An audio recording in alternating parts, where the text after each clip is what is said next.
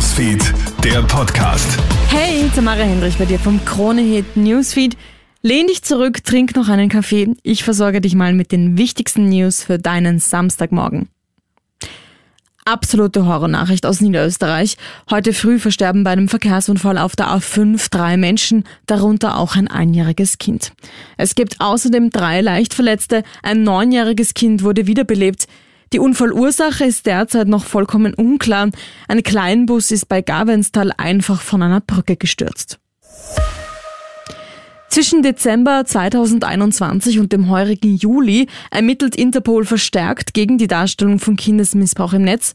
Und diese Arbeit hat sich jetzt richtig ausgezahlt. Die Operation Nasil hat allein in Österreich über 160 IP-Adressen ausgeforscht über die Kunden, die Kindesmissbrauchsdarstellungen konsumiert haben.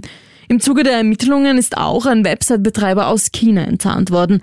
Er soll neun Missbrauchsseiten bei einem österreichischen Internetanbieter angemeldet haben.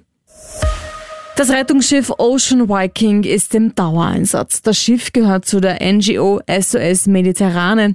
In den letzten 36 Stunden war es bei 15 Rettungseinsätzen vor der italienischen Insel Lampedusa im Einsatz und rettet 623 Menschen in Seenot.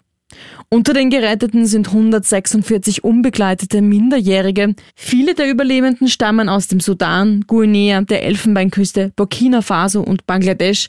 Sie sind ein paar wenige, denen die Flucht gelingt. Laut der Internationalen Organisation für Migration sterben allein dieses Jahr schon über 1800 Menschen beim Versuch, Europa mit dem Schiff zu erreichen. Das war's mal von meiner Seite. Alle Updates checkst du dir wie immer im Kronehit Newsfeed oder online auf kronehit.at.